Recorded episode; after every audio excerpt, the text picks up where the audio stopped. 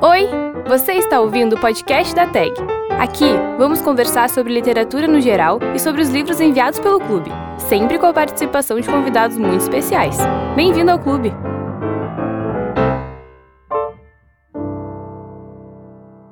Oi, gente! Bem-vindos ao primeiro podcast da TAG Curadoria. Meu nome é Rafaela Pechansky, eu vou ser anfitriã de hoje. E esse é um projeto, então, que já estava sendo gestado há um tempo e agora finalmente saiu do papel.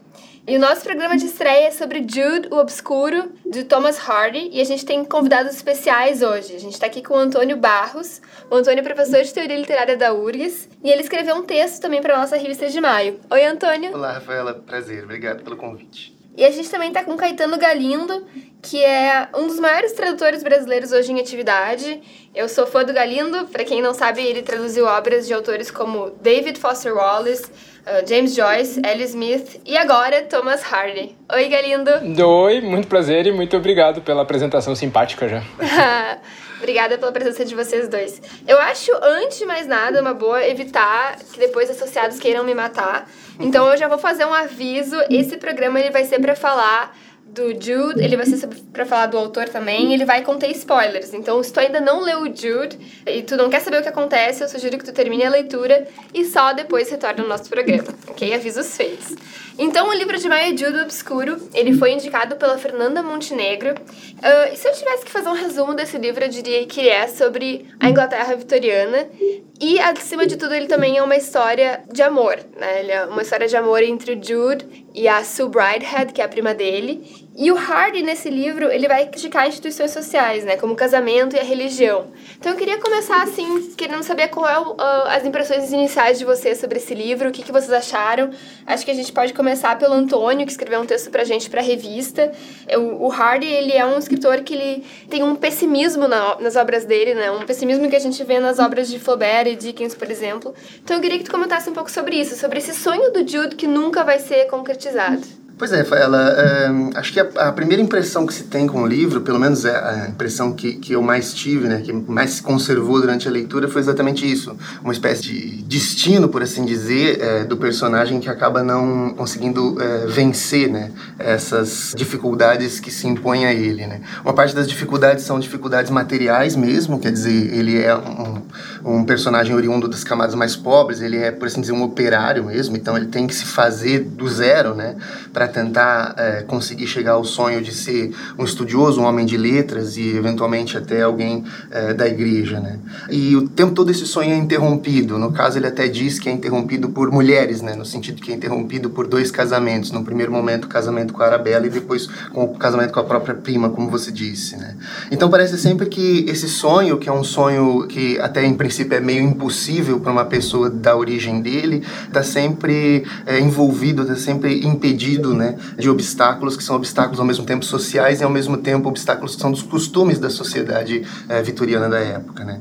E eu acho que o livro é, deixa sempre presente um pouco esse sentido de tragédia, né, um certo trágico. Tem um episódio especificamente que é o episódio, enfim, mais talvez mais marcante, mais chocante, mas para além de tudo isso, há a tragédia do personagem que nunca consegue ascender socialmente, se é, é que se trata disso o livro no limite, né.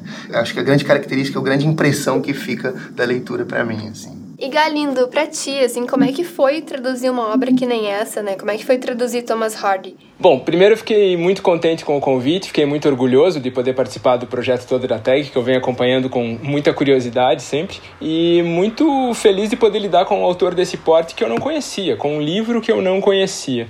O livro é muito estranho, o livro já de saída me pareceu uma coisa diferente, divergente, e isso me interessa. E à medida que eu fui lidando com a tradução, fui ficando cada vez mais intrigado por esse, por esse romance meio, meio híbrido, né? De romance de ideias, de romance de folhetim, de suspense, de reflexão, de crítica social, meio que tudo ao mesmo tempo. E lidando com os problemas efetivos da tradução, né? Especialmente o fato de que ele se passa numa região específica da Inglaterra, que tem lá o seu dialeto, como dizem eles, e a gente tem que lidar com essa dificuldade de representar uma fala diferente, meio regional, meio simplória, sem fazer caricatura, né? E sem uma coisa que às vezes é tentadora para os tradutores, que é a ideia de cair num regionalismo brasileiro, né? Eu podia fazer os personagens falarem gauchês, paranaense, mineirês, mas isso tende a soar meio patético, né? Então, em termos de tradução, foi a, a maior dificuldade foi lidar com essa linguagem, com essa oralidade uh, registrada pelo Hardy.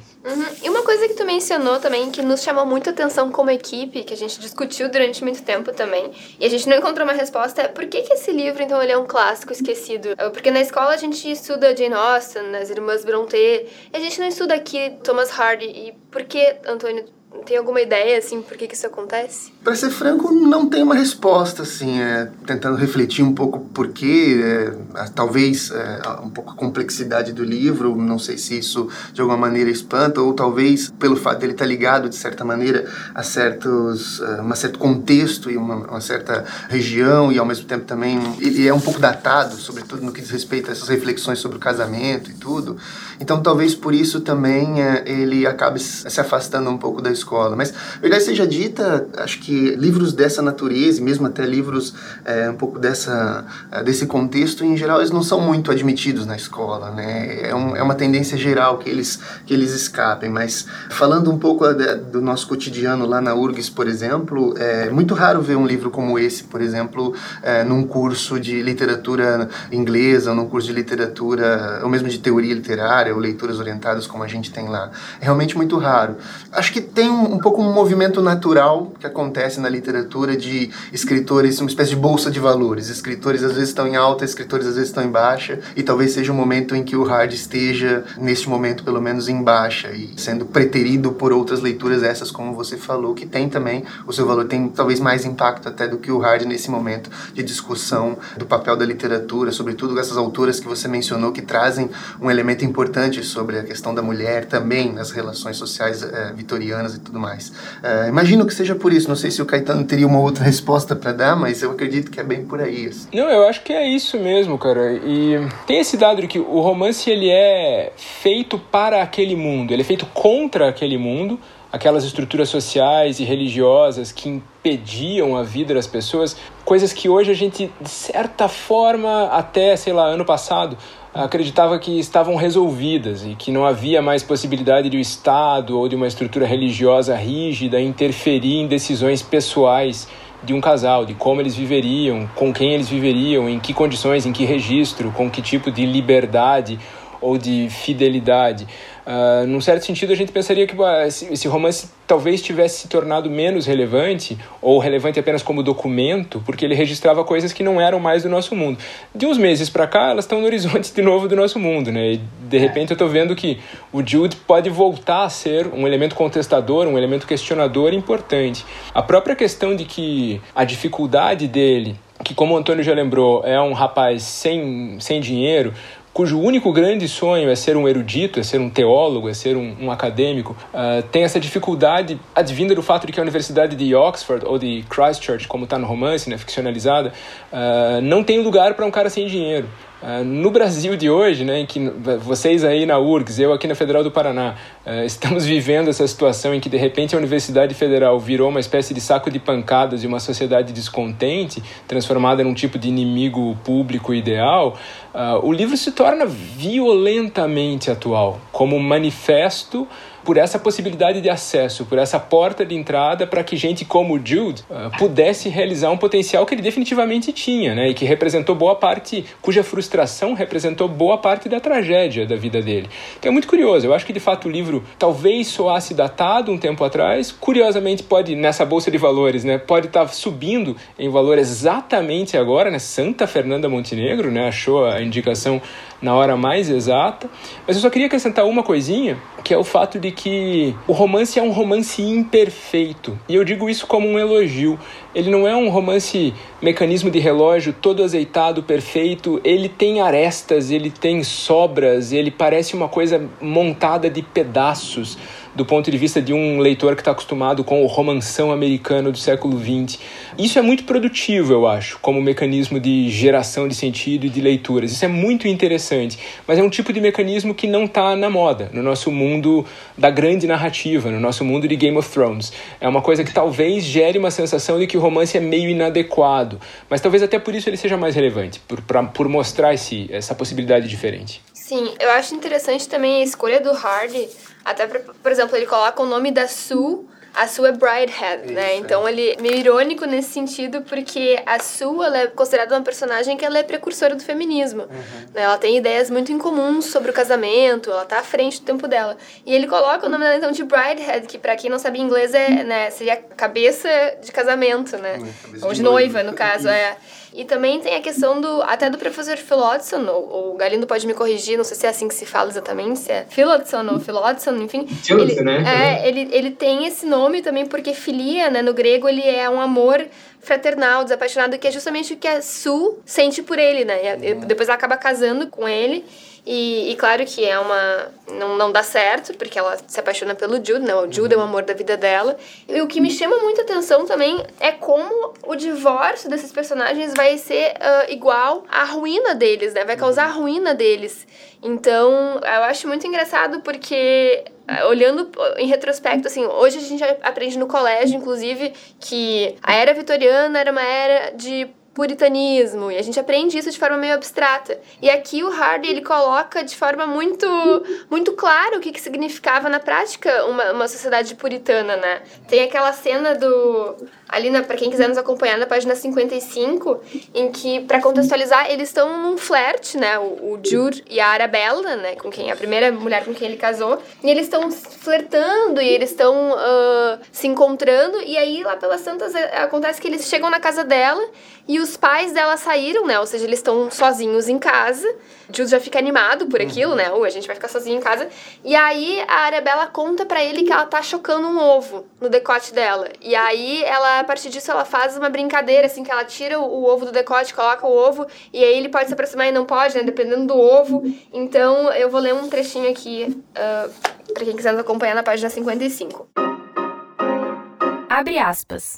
Onde é que você carrega? Bem aqui. Ela pôs a mão no decote e tirou o ovo, que estava envolto em lã, coberto por um pedaço de bexiga de porco para o caso de acidente. Depois de exibi-lo, ela o colocou de volta. Agora, veja bem, nem chegue perto de mim. Não quero quebrar o ovinho e ter que começar com outro. Por que, que você faz uma coisa estranha dessas?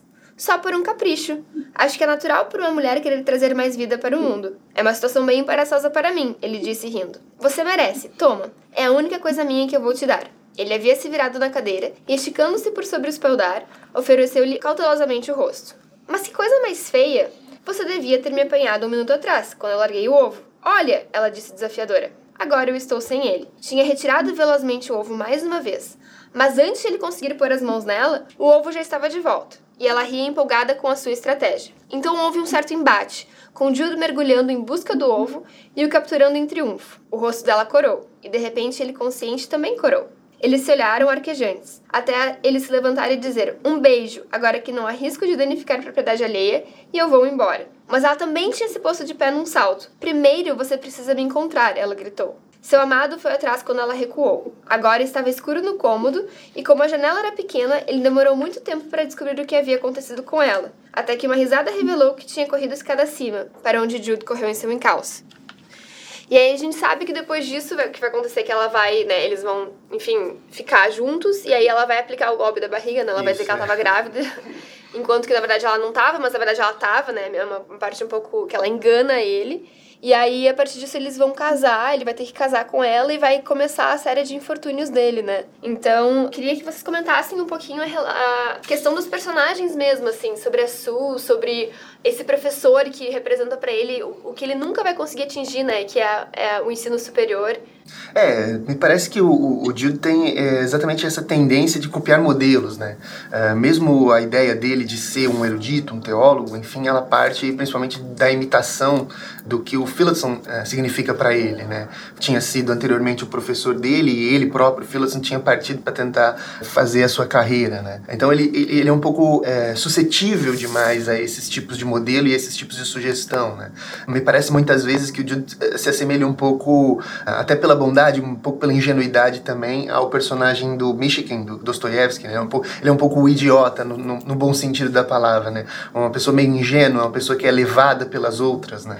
Uh, e nesse sentido também, a relação dele com a Arabella é, se manifesta um pouco mais por conta da maneira como ela uh, ludibria ele, como ela conduz a relação para onde exatamente ela quer, né? Um pouco naquela clivagem que se faz dentro do romance entre uma espécie de sabedoria popular e uma sabedoria mais erudita e livresca, né?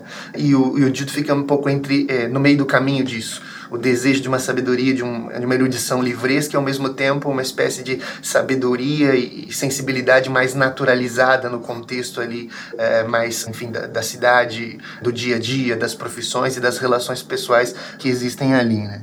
E a Su, por outro lado, ela vai significar para ele um pouco essa ascensão, ela é um modelo feminino que vem um pouco também herdado dessas leituras, ela é, nesse sentido, uma espécie de mulher platônica, né? Alguém que ele pode, ao mesmo tempo, de certa maneira, idolatrar idolatrar, né, colocar num pedestal, por assim dizer, porque vê nela as virtudes ao mesmo tempo do intelecto, ao mesmo tempo uma certa sensibilidade que é muito diferente daquela da Arabella como a inclinação dele para essas duas mulheres muda de acordo com a postura que elas têm em relação também a como elas administram, por assim dizer, o sentimento por ele, né? A sua é sempre muito, é, muito mais fechada em si mesma, coloca ele uma certa distância, ao passo que a Arabella significaria exatamente isso, como você sugeriu até pelo trecho que foi lido, uma coisa muito mais sensual, de contato, de corpos, né? E de certa maneira essa dualidade da sensibilidade, da sensação com essa racionalidade ou com essa afetação dos livros, ela perpassa todo o livro por diferentes momentos, em diferentes caracteres, né? E principalmente, acho que confunde o Jude, né? Ele não consegue fazer a fusão é, necessária e perfeita dessas duas necessidades, uma necessidade mais física em relação a, ao desejo que ele sente por mulheres e essa, essa outra necessidade que é a necessidade de um sacramento religioso que é o casamento ou de um contrato civil que é o casamento, que é totalmente orientado pela moralidade do momento, que implica de certa maneira, uma certa suspensão dessa sensualidade, né? ou pelo menos uma negociação da sensualidade dentro é, de um regime que é muito mais civil, um regime que é muito mais contratual. Né? Então a Sue tem clareza disso e a Arabella, na verdade, seria e representaria o outro lado desse, desse conjunto de ideias, né? Eu, eu só, só, queria justamente, ouvindo aqui o Antônio falando, eu estava pensando no quanto a Arabella é uma personagem sensacional, né? Porque a, a tem essa coisa de ser uma mulher, fundamentalmente uma mulher do século XX presa no século XIX, e isso é metade do problema da narrativa toda e metade das grandes qualidades que ela tem a apresentar. Ela defende coisas que a gente julgaria resolvidas, julgaria claras, mas que estão completamente deslocadas. Mas a Arabella não, né? Arabella é essa coisa completamente inapreensível, né? Vale lembrar que, assim, sei lá, se o Ulisses, décadas depois, estava discutindo adultério ainda nos termos do casamento como sacramentado pelo Estado, se agora eu acabei a, a tradução do Franny Zoe do, do Salinger, e lá a gente tem um casal de estudantes universitários e fica meramente insinuado que a relação dele já é sexual, nos anos 60, a gente está lidando com a figura de uma carnalidade na Arabella uh, e com a figura de uma liberalidade na Sul, já no século XIX, que são completamente díspares. A Sul nega completamente o poder do Estado ou da Igreja de determinar os rumos da vida dela. E a Arabella tem esse lado que ela é ao mesmo tempo ela parece um personagem de uma lenda, parece uma personagem de um conto de fadas, especialmente quando ela aparece no livro, naquela cena com as amigas e aquele pedaço de carne, parece uma cena tirada de um relato mítico. De repente ela vira um personagem do Dickens quando ele se encontra em Christminster e não Christchurch, como eu disse agora há pouco. Obrigado, Antônio. Uh, ela muda muito e ela é muito incompreensível. Ela é o Iago do livro, esse ícone de maldade e manipulação, ao mesmo tempo que ela é super fascinante, né? Eu acho que ela é um belo símbolo desse lado estranho, desse lado inapreensível do romance. Uhum. E Galindo, uh, uma parte da, da, nossa entrevista que a gente fez contigo, que foi publicada na revista, fala que teve um momento em que tu ficou com uma dúvida e tu recorreu a alguns amigos ingleses para tentar elucidar ela. Eu queria que tu contasse um pouquinho sobre como é que foi isso. É, Não, a questão é, a expressão era a expressão sakes if tidden, e tidden está escrito T-I-D-D-E-N, uh, que não é uma palavra dicionarizada. Desde 2014, desde uma oficina de tradução em Paraty, eu faço parte de um grupo de Facebook de tradutores brasileiros e tradutores uh, ingleses, australianos, etc., que de vez em quando se reúnem para discutir alguma dessas coisas. De vez em quando alguém joga uma dúvida ali para recorrer ao auxílio dos outros. E eu joguei isso lá e foi muito engraçado que a primeira, o primeiro comentário de um dos colegas foi: This is hard? Tipo, é hard que você está traduzindo, porque só pode ser dele um negócio desse, com esse tipo de dialeto regional britânico. Mas o mais divertido é que ninguém sabe o que isso quer dizer. Nem os colegas, nem os dicionários. É, é uma expressão expletivo do tipo uia, do tipo eita, que não quer dizer grandes coisas e que no fim de contas pode ser traduzido um pouco com essa liberdade. Mas eu fiquei muito, muito curioso, até porque tem esse elemento, a palavra tidden pode ser uma contração de it isn't, como algumas pessoas supuseram nesse grupo, mas uh, é curiosamente a palavra tempo em dinamarquês, por exemplo. E como existe esse, esse influxo das, das línguas germânicas do norte no interior da Inglaterra, eu fiquei aqui com uma pulga atrás da orelha e acabei resolvendo recorrer aos universitários. É, e é incrível também pensar como o Hardy ele criou esse todo esse imaginário que, que existe em volta de Wessex, né, desse condado. Isso Queria também que vocês comentassem um pouco isso, porque ele, ele vai além, né? Ele não cria só esses personagens, mas ele cria uh, a própria cidade de Christminster, que seria inspirada em Oxford. Então, queria que vocês comentassem um pouquinho isso, assim, como é que ele consegue construir todo um ambiente para além dos personagens, né? Eu acho que tem uma questão aí particularmente muito mais própria uh, dos escritores ingleses, talvez, né, que, enfim, lidam sempre com uh, uma espécie de literatura um pouco mais dentro do seu próprio território, tentando pensar essas questões sociais uh, de uma maneira bem específica, né, que contrasta muitas vezes com a literatura francesa, por exemplo, que, embora fale de Paris, muitas vezes pensa questões que estariam, por exemplo, no centro do mundo, por assim dizer, né. Uh, e aí eu não sei dizer exatamente o que corresponde ao que, né, uh, no sentido histórico, se a construção do, do hard é perfeita nesse sentido.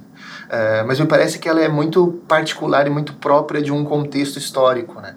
Ao mesmo tempo que, de, certa maneira, se torna local, localiza, né? Coloca os, as ações, os personagens dentro de um certo contexto, uma certa realidade que é tangível, que é possível, inclusive, desdobrar historicamente através de relatos ou, enfim, é, documentos que dão, por assim dizer, um, é, paralelos dessas aventuras. Ao mesmo tempo, acho que a gente até tratou um pouco sobre isso, o fato de que, primeiro, na construção literária do, do do Hard. Essas personagens são muito livrescas, são muito literárias, quer dizer, há certos golpes do destino, por assim dizer, né, que são bastante ficcionais, né? Como, por exemplo, a, a própria tragédia que envolve o, o filho do, do, Jude, né? Ela, ela é uma coisa que, enfim, é tão inesperada e tão chocante é, que ela parece não ter paralelos, digamos assim, com as questões é, mais, até uso dizer, malthusianas, né, que envolvem e que são reflexões que o livro lança e que são, por por isso também reflexões é, de ordem mais pensamento e de sociológicas que estão no momento, estão na ordem do dia do pensamento do Hardy, portanto são locais.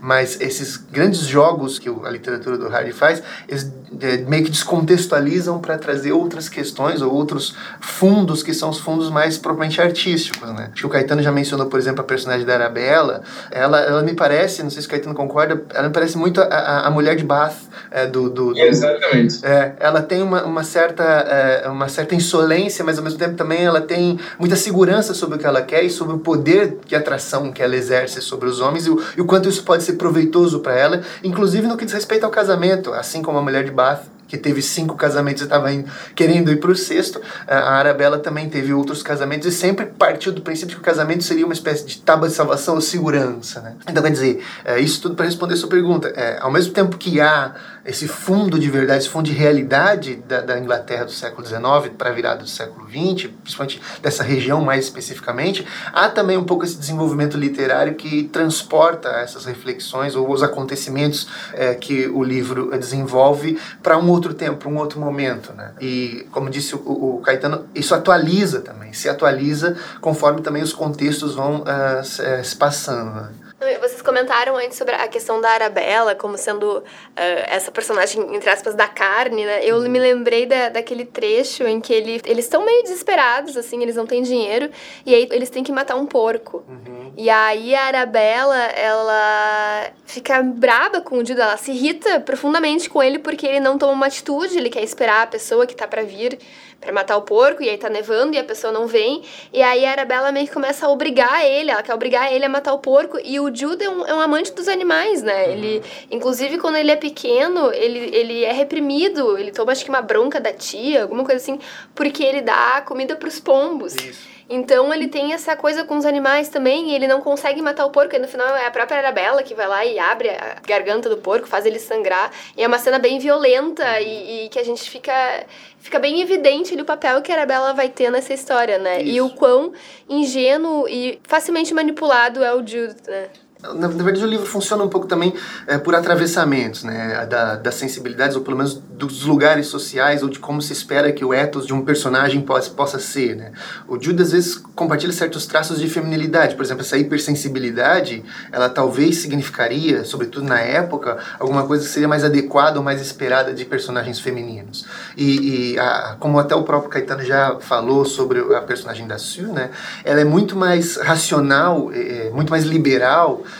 e ela compartilha ideias que são ideias que parecem ser muito mais, é, muito mais apropriadas também para personagens masculinos. Né? Ela, por exemplo, questiona o seu lugar em, dentro desse contrato sexual que o casamento estabelece.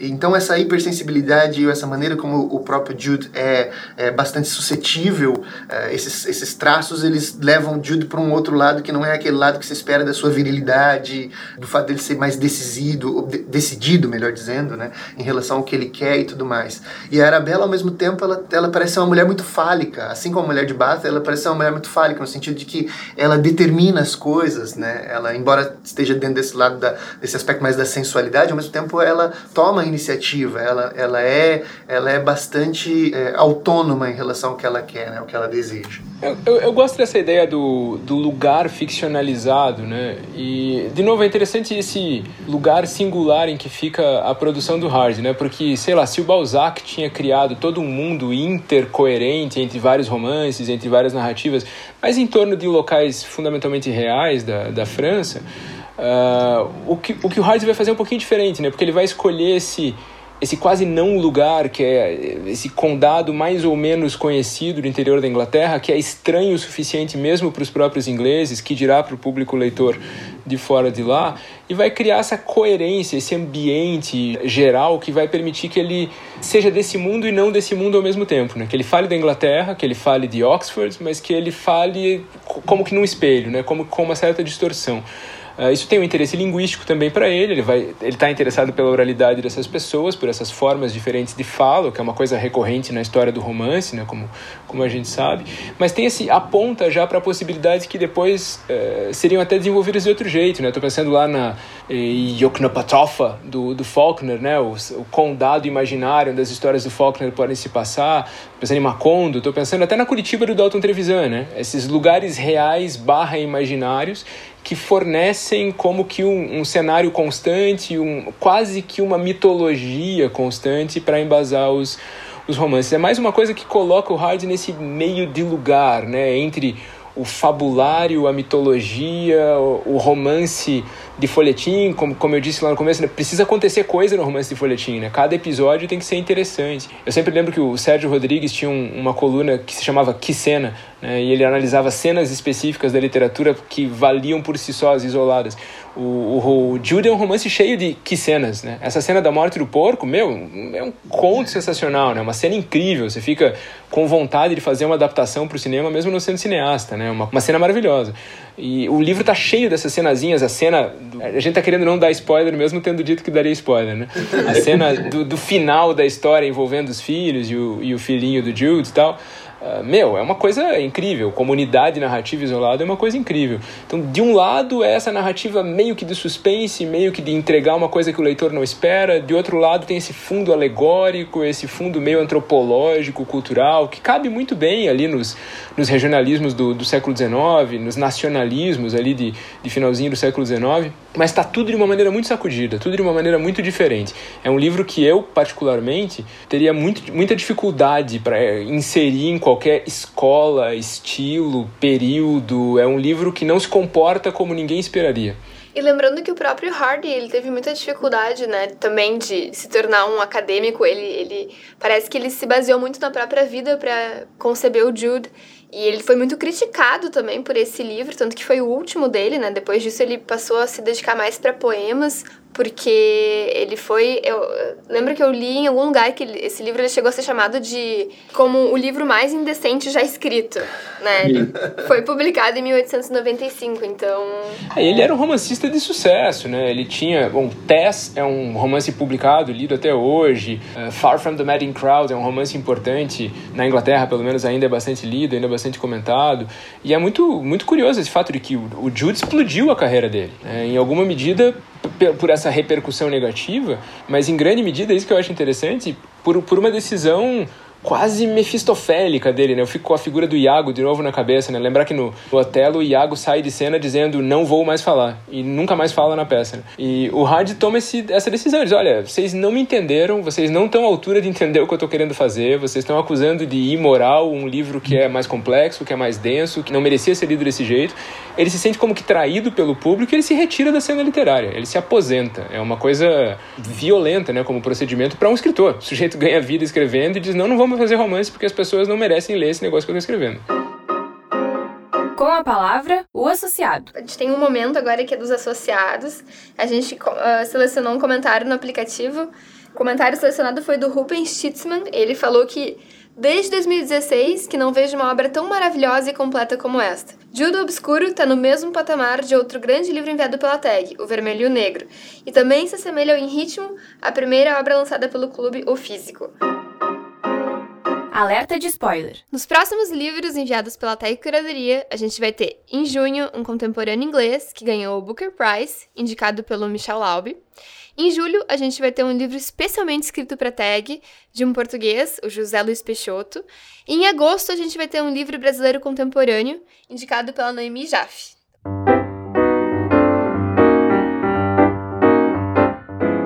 Gente, eu queria ficar o resto do dia conversando com vocês mesmo. Tô sentindo que eu tô me tornando mais inteligente conforme a nossa conversa avança. Uh, então eu queria agradecer vocês, meninos. Muito obrigada, Galindo e Antônio, pela participação. E aí, pessoal que tá nos escutando, eu espero vocês no próximo programa. Se vocês tiverem qualquer comentário ou sugestão, eu peço que vocês enviem por e-mail produto@taglivros.com.br. E eu espero que vocês tenham gostado do nosso primeiro episódio. Boas leituras e até a próxima!